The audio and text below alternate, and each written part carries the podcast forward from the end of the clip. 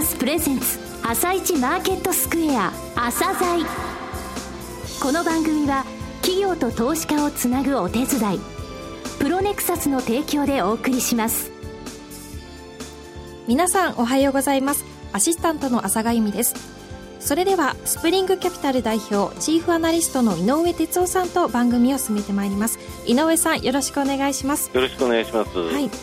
今日の朝鮮今日の一社は J リート全般のご案内ということで企業をお招きしているわけではないんですよね井上さん。そうですね。あの今日はね東証の、えー、マーケット営業部の、えー、方に来ていただきましてね山中さんという方なんですが、はい、あのリートの歴史とかあと注目リートとかですね、えー、そういったお話をしていただいております。はいわかりました。番組後半では井上さんの市場の見方をお話しいただきます。それでは番組を進めてまいりましょう朝鮮今日の一社です。朝鮮今日の一社。朝鮮では魅力的な J リートをいくつも紹介してまいりました。本日はその J リート全体についてご理解いただくために、えー、上場している取引所であります東京証券取引所のマーケット営業部調査役でいらっしゃいます山中幸太郎さんにお越しいただきました。山中さんよろしくお願いします。よろしくお願いします。えー、JD と個人投資家からですね、まず株式とどう違うのという質問を受けることがあるんですが、こういう基本的な部分からちょっと教えていただけますでしょうか。はい。はい、わ、かりました。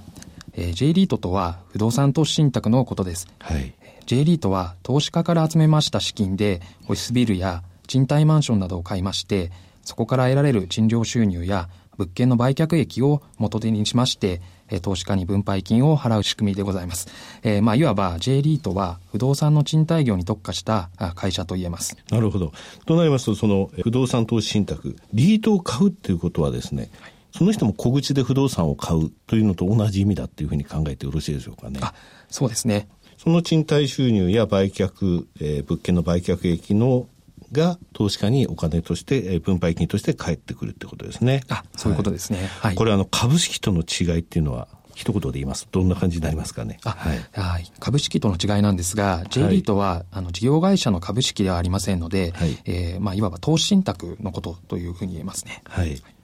だからあの投資法人という名前に J リートはなってるっていうことでよろしいんですか、ね、はい、そうなんです、はい、あの、投資法人という名前でして、ある意味この投資法人自体は、あの、箱に過ぎないというような形でして、はい、で、実際に、あの、業務を行うのは専門の資産運用会社になります。あの、投資顧問会社というふうに考えてよろしいわけなんですね。はい。はい、よくですね、分配金がですね、株式の配当金に比べて税制のですね、メリットがあるというお話があるんですが、うん、この部分はどういうことなんでしょうかね。はい。はい。株式の場合は、法人税がまあもちろんかかるわけなんですが、すね、はい。はい。えー、この J リートの場合は、利益の90%強を分配するなどの一定の条件を満たしている J リートにつきましては、法人税の控除前の利益から分配金を拠出することが可能となっています。なるほど。えー、通常の株式ですと企業さんが利益を上げて法人税を払った後の利益からいわゆる配当金を出しますけれども90%以上利益を分配するんであれば法人税を、えー、かける前の段階の利益から分配金が出せるということなんですね。はい、そうなんです。あとあの利回りあの大体東証一部の予想利回り今現在1.5%ぐらいなんですけども、はい、えー、J リート今どれぐらいなんですかね？J リートは今約3%、ですね。なるほど。現在ですね、上場しているエリート数なんですが、どれぐらいあるんでしょうかね？はい。現在時点で52社ございます。はい、52。実際どのような種類の J リートが上場しているのか、え教えていただけますでしょうか？はい。えー、その52社なんですが、はい、一口に J リートといっても、投資と対象となる不動産の用途であるとか、はい、あの対象なとなる地域が、まあ、異なっていまして、なるほど実はあの種類も様々ございます、はい。代表的なものを何か教えていただけますかね？はい。え代表的なところといいますと、やはりあのオフィスビルになります。はい、ね。はい。えー、J リート市場がまあ誕生した時、あの2銘柄上場したんですが、それもオフィスビルでございまして、えー、まあオフィスビルと言いますと、まああの企業などに賃貸している都心の大型ビルであるとか、はい、えー、地方都市のビルなどが対象となります。なるほど。はい。えー、他にあの賃貸住宅のリートございますよね。はい。こちらについては住宅型と言われていますが、はい、これはマンション、賃貸マンションとかって考えてよろしいんでしょうかね？はい。はい、そうですね。あの、賃貸マンション、えー、そういったものが対象になります。あの、オフィスと違いまして、賃貸住宅はまあ様々な地域にあるというところが特徴かなというふうに思います。あ、そうなんですか。はい。あの、地域、あの、地方にあるような、えー、えー、賃貸マンションもその物件の中に入っているのが特徴だとですね。はい。あとあの、この番組でもご紹介したことがあるんですが、商業施設とかホテルのリートについても教えていただけますでしょうか？はい。はい、はい。今、あの、ご案内いただいたようにですね、あの、商業施設、ホテルのリートもございまして、商業施設ですと、あの、郊外のショッピングモールですね。そうそう、大きいのがこの頃ね、えー、たくさんございますもんね。ね。はい、はいきっとあの皆さんもお買い物に利用されていると思うんですが、はい、まあそういったショッピングモールからまあ有名ブランドが入る、はい、まあそういった商業ビルも対象となっています。とは、宿泊施設、まあ、ホテルにつきましては、あの、リゾートホテルっていうものであるとか、まあ、あの、シティホテルといったものも対象になります。はい。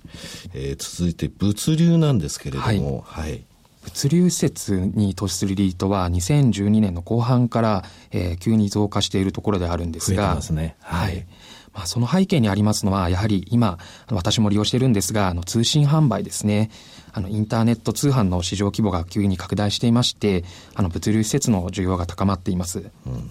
えー、そういったなんかヘルスケアっていうのも今出てきてますけれども、はい、こちらはどういうものでしょうかね？はい。あの、ヘルスケアというところで言いますと、あの、サービス付き高齢者向け住宅であるとか、はい、あの、老人ホームといったものに投資する今、ヘルスケアリートと呼ばれるものも上場しています。はいえこういったところまで多様化してきたということですね、投資対象が。はい、えー、これにつきましても、その、まあ、応援団みたいな形になれるわけですからね、それを買うということは。はい、そうですね。はいさて、J リートの歴史、時価総額をちょっと振り返ってみたいんですが、一番初めに J リートが上場したのっていつでしたっけ？はい。はい、えー、J リート市場があの誕生したのはですね、2001年9月10日になります。2001年9月10日。はい。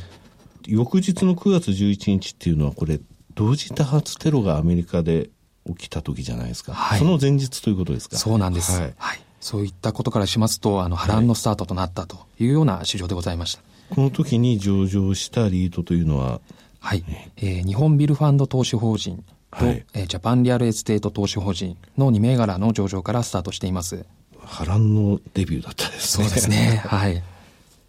えー、その後は市場の金利がまあ今定位で推移しているということもありまして、はい、まあ分配金の利回りの高さというところからですね、はい、あの J リートに人気が集まっているというところもございまして、まあ、取引所の上場商品としての認知度も徐々に広がっていったというようなあの経緯をたどっております。はい。2007年の5月末には6兆8000億円の時価総額というふうに、えー、手元の資料ございます。はい、えー、その他やっぱりけどリーマンショックの時には厳しくなったんですかね。そうなんですね。はい。あの、リーマンショックが一つ、あの、大きな局面でございまして、はい、サブプライムローン問題が2007年に、ね、あのアメリカで、はい、まあ、問題化して、えー、翌年の2008年には、まあ、リーマンショックが起きたというところで、えー、J リート市場の時価総額もその6.8兆円の時価総額から3兆円を割れる水準に激減してしまったと。なるほど。えいうところがございます。その後東日本大震災が起きたということですね。そうですね。はい、ただ、この後やっぱり劇的にですね、はい、これは改善していったというか、リートに注目が集まってきて、また人気になっていった時っていうのは、えー、日銀の買い入れオペというのもありましたけど、やっぱり、はい、アベノミクス相場っていうのは大きかったですか？はい。はい、その影響もあるかと思います。はい。とは、あの、日銀の、まあ、追加金融緩和、今ご案内あったところの他にもですね、まあ、日本の国内の最大の年金の運用者であるあの GPIF の運用資産の一部が、まあ、J リート市場にも流入したというような、まあ、大きなニュースもございました。そうですね、えー、2014年、えー、10月末の追加金融緩和そして GPIF が J リートに、えー、お金を入れたということはやっぱ大きかったですね、はい、はい、あとただ個人のニーズとして NISA、はいこちらのところでもですね、はい、J リートを買いたいという意欲がですね、はい、あるんですけれども、はい、こ、これは動きとして出てますかね？はい。はい、あの、そうですね、個人投資家の方から、あの、ニーサ向きの商品なんじゃなんじゃないかというようなところからですね、あの、ニーサ口座経由の J リート投資も今進んでいる状況でございます。これ具体的な金額とか教えていただくわけにはいかないですかね。はい。はい、え今、あの、2015年3月時点のものが公表されているんですが、はい、ニーサ口座で買い付けされた J リートの個別銘柄はもう409億円に上っています。そうですか。これけどですね、ニーサに向いてるって言えば向いてますよね。えー、安定的にその分配金が、えー、入るということですね。はい、はい、なるほど。えー、今現在市場規模って言いますか、時価総額大体どれぐらいなんですかね？今はですね、10兆円を突破しておりまして、はい、今11兆円に迫る勢いとなっております。なるほど。11兆円というと、東証一部に次ぐ東証の、えー、マーケットになっていると、はい、いうことでしょうか。うね、はい、これあの世界での順位っていうのはどうなってるんですかね、これ。はい。今、世界で一番大きい市場がアメリカでございまして、はい、次にオーストラリアになっています。はい、で、次いで、えー、3位の市場というのが今、J リート市場、日本となっているところですね。なるほど。えー、さてですね、4月1日から、えー、新たにインフラファンド市場が創設されましたが、はい、えー、この市場についてですね、えー、ちょっと私も不勉強なところがありますので、えー、ご説明いただけますでしょうか？はい。えー、インフラファンド市場なんですが、まあ、取引所がインフラファンド市場を開設することを目指した背景についてお伝えしますと、はい、まず日本における厳しい財政事情というものが挙げられます。はい、さらにですね、官民連携インフラファンドといったあの民間のノウハウを活用するための取り組みが進められているというところが背景としてございます。なるほど。財政が厳しい。えー、ただやらなくてはいけないことがある。そのために、えー、民間のお金って言いますか、そういったものでその、えー、作ろうというのが、基本なんですね。これが、えー、インフラ、および、えー、再生可能エネルギーの部分ということですね。はい、逆に言えば民間もそういった部分、金融市場、資本市場がですね、はい、こういった部分にコミットできるっていうのがこの市場だってことなんですね。はい、なるほど。ね、これあの、まだ上場ファンドっていうのはないんですか、ね、そうですね、はい、あの市場が今誕生したばかりでございまして、はい、まだ上場しているインフラファンドはないんですが、あの市場が誕生したというところで受け皿ができたところでございます。はい。でさらにですね、今、あの、日本最高戦略の改訂版というものも直近6月にあの公表されていますが、はい、その中でもインフラファンド、あと先ほどご案内しましたあのヘルスケアリートについてもあの言及されていまして、はい、こういったものを推進していくというところが国からのメッセージとしても挙げられています。そうですね。あの財政なんていうのはやっぱり一つのねキーワードだと思うんですよね。今言われたヘルスケアの部分、またこのインフラファンドの部分、インフラの部分、えー、民間ができること、みんなができることっていう点ではやっぱりこの市場というのは大きく育つといいですね。はい、はいえー、最後になりましたが、リスナーに向けて一言お願いします。はい。あの J リート市場っていうところがですね、もう創設13年を経過しているというところもございまして、さらに時価総額は10兆円を超える規模規模に拡大しています。投資対象もですね、あのオフィスを中心に始まったところ、商業施設、賃貸住宅、物流施設、ホテル、ヘルスケアと、まあ、多様化が進んでいまして、直近52銘柄が上場している市場になっています。さらに、あの、低金利の長期化であるとか、ニーサの開始もありまして、えー、J リートを投資対象とする、まあ、こういった投資信託であるとか、そういったものも増えていまして、えー、個人投資家による投資も拡大しているというところがございますので、えー、社会に果たす役割も、まあ、期待も高まっている市場をですね、これからもあの力を入れて、えー、投資としてもバックアップしていきたいというふうに考えております。山中さん、本日はどうもありがとうございました。朝鮮今日の一社でした。ロングインタビューは後ほどオンデマンドでお聞きいただきますが、さらに井上さんに東証 J リートについてお話しいただきます。そうですね、あの J リート、えー、びっくりしましたよね。はい、えー、同時多発テロの前の日に、えー、上場したと。しかもオフィスビルファンドが2つですからね、はい、いやいろんな歴史があるわけなんですが今現在やっぱりキーワードになっているのは財政難そこからですね今インフラファンドってものとあとヘルスケアもそうですこういった部分を、えー、大きく育てたいというのはですね私の希望としてもありますね。はい、やっぱりこれあの番組の中でも言いましたけども資本市場がコミットできるわけですよ、うん、政府主導でなく、政府はあくまでサポートの立場であと法制度とかそういったものをやってくれて民間の力でなんとかできるっていうのは、えー、これからの課題ですのでね、はい、えー、ここの部分も受け皿はできました。これから上場ファンドが出てくるとですね大きく育つと思います。ここの部分期待したいと思いますね。はい。わ、はい、かりました。それでは一旦お知らせです企業ディスクロージャー IR 実務支援の専門会社プロネクサス。上場企業のおよそ6割2200社をクライアントに持つ。これはアジア証券印刷の時代から信頼と実績を積み重ねてきたからこそ。さらにプロネクサスが目指すのは企業と投資家をつなぎ日本の株式市場を活性化させることです。プロネクサス私たちは個人投資家の皆さんを応援します。井上哲夫。今日のストラテジー。それでは井上さん、後半の解説もよろしくお願いします。はい、えー、ギリシャのチプラス劇場の話でですね、毎週なんか、えー、時間取られてしまいまして、ね、えー、中国についてはですね、えー、おととい、えー、放送されました朝台の海の日スペシャルですよね、はい。えー、こちらの方で話しておりますのでオンデマンドで聞けますので、はい、お聞きいただければと思いますもちろんこの番組でも必要な時はお話していきますが、えー、ちょっとですねここのところ需給のお話ができなかったので、はい、えー、マニアックなファンのためにですねえー、先物の需給のところをお話ししたいと思います。はい、す。すごく不思議なことが一つ起きてるんですよ。はい。で、先物につきましてはね、えー、3月、6月、9月、12月、えー、この3の倍数の月の第2金曜日が S q 日ですよ。この日がメジャー S q ですよ。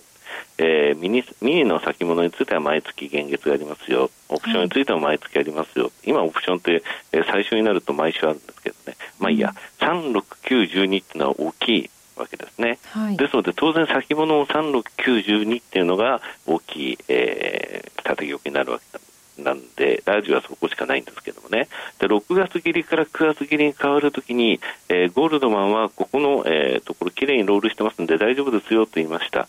きちんとロールできたわけですね。はい、で、トピックスの先物2兆円ぐらいあるんで、これが、えー、急激に売られたら、えー、問題だけでもそういうことはないでしょうって言ってたのが、きれいにロールされて、今1兆3000億円まで減ってきてるんですね。うん、で、トピックスの先物の方は、えー、どうなってるかって言いますとね、えー、ロールが進むと当然6月切りから今度9月切りがメインになるわけですね。えー、板を見ていただいても分かりますが、9月切りと12月切りだと全然違う。12月切りスカスカなわけですよ。で、えー、9月切りっていうのは今どれぐらいあるかって言いますとね、トピックスの方は17万枚、えー、この私が言ってるいつもの外資系5社で縦玉があるんですが、12月切りって600枚しかないんです。